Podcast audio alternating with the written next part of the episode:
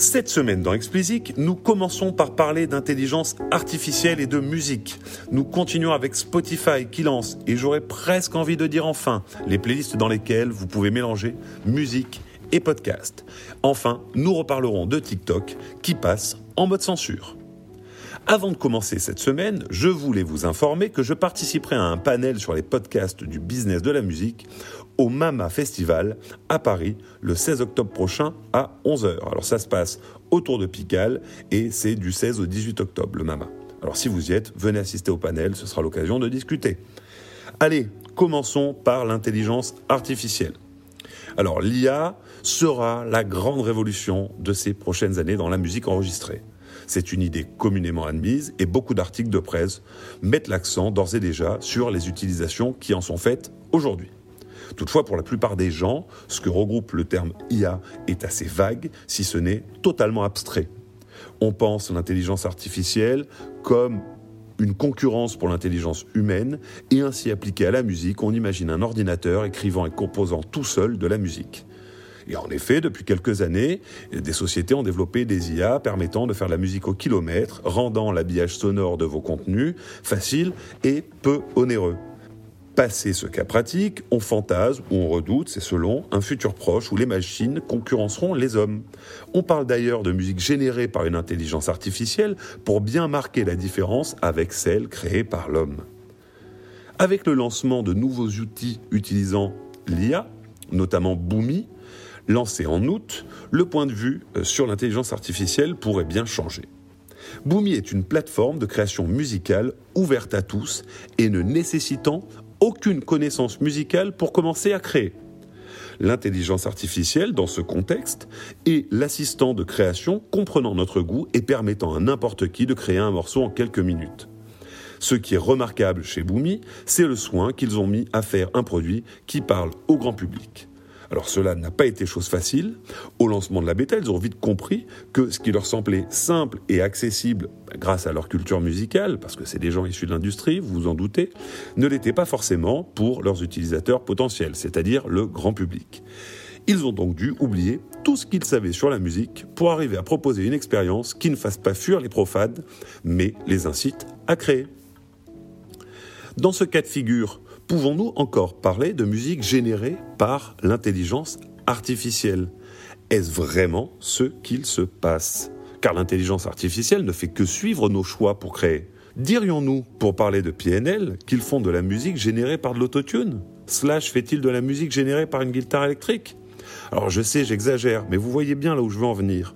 Boomi, comme ses concurrents, ne sont que des outils. Ils sont là pour vous permettre de ne pas abandonner là où vous seriez en temps normal totalement incompétent. Alors j'ai testé Boomi, et il m'a fallu 20 minutes pour créer un morceau dont je n'étais pas vraiment fier, je dois bien l'avouer. Mais en maîtrisant un peu mieux l'outil, je suis sûr que même moi, je pourrais en tirer quelque chose de potable, voire même, soyons fous, d'agréable. Et puis nous n'en sommes qu'au balbutiement, pardon. Dans quelques années, l'outil aura évolué et sera bien plus performant. Là où Boomi est très intéressant, c'est que ce n'est pas seulement une plateforme de création, c'est également une plateforme de distribution. Et oui, une fois votre morceau créé, vous pouvez en quelques clics le partager sur les plateformes de streaming. Bien entendu, les plateformes de streaming se réservent le droit de rejeter les morceaux trop mauvais, mais c'est quand même une incroyable libération des moyens d'expression accessibles à tous. Plus besoin de connaissances techniques, plus besoin de connaître le solfège, vous avez juste besoin d'avoir une oreille qui fonctionne. Et si l'intelligence artificielle faisait à la musique ce qu'Instagram a fait à la photographie. Aujourd'hui, ce sont 40 000 tracks qui sont livrés chaque jour sur les DSP. Vous trouvez que ça fait beaucoup? Alors comparez avec les 95 millions de photos qui sont uploadées chaque jour sur Insta. Alors préparez-vous à un futur où ce seront des millions de tracks qui seront livrés chaque jour. Allez, enchaînons avec Spotify qui ouvre ses playlists au podcast. Et oui, c'était une fonctionnalité très attendue. Spotify l'a enfin sorti. Vous pouvez dorénavant faire des playlists de podcasts ou mêler les podcasts et la musique dans une même playlist. Ce n'est pas seulement l'annonce purement technique que vous pourriez y voir en passant trop rapidement sur cette info. En effet, depuis son fort investissement dans les podcasts, Spotify, et pas forcément de son propre chef d'ailleurs, faisait cohabiter sans réelle synergie la musique et les podcasts. Ouvrir les 3 milliards de playlists utilisateurs de la plateforme au podcast, c'est tout d'abord une formidable opportunité pour les podcasts de toucher de nouveaux auditeurs. Et c'est également la promesse d'un nouveau genre d'expérience audio sur mesure. Les artistes les plus curieux et créatifs dans ce domaine en retireront à coup sûr un net bénéfice. Et enfin, reparlons de TikTok, pour qui, depuis quelque temps, il faut bien le dire, tout part en bibrine, pour rester poli. Si les niveaux de téléchargement de l'app ne cessent de progresser, notamment avec l'ouverture en Inde, TikTok essuie de nombreux revers dans ses rapports avec les autorités des pays dans lesquels le service est disponible. Ça a commencé avec le UK et les USA, qui ont sanctionné TikTok pour avoir collecté des datas de mineurs sans l'accord de leurs parents.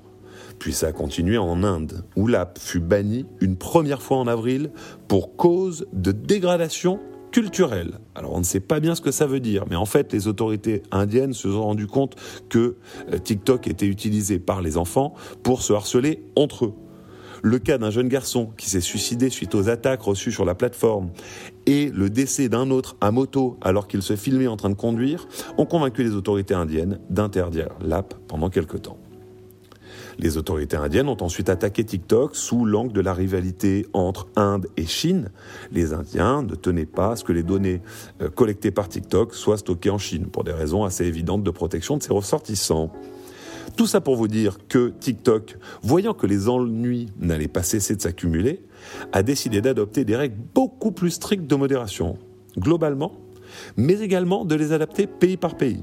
Ils ont décidé d'ailleurs de mettre une attention particulière à la modération dans les pays ayant des valeurs morales conservatrices. Ce sont les régimes autoritaires, il hein, faut bien le dire notamment donc en Turquie et en Chine. Ceci s'est traduit par le bannissement de tout ce qui pouvait déranger le pouvoir en place. Les références à Tiananmen ou à Falun Gong en Chine, ou tout ce qui peut passer pour une critique d'Erdogan en Turquie.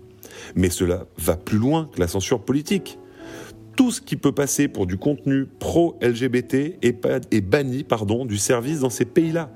Plus précisément, tout contenu mettant en scène deux personnes du même sexe se touchant, s'embrassant ou se tenant la main. On nage en plein délire là.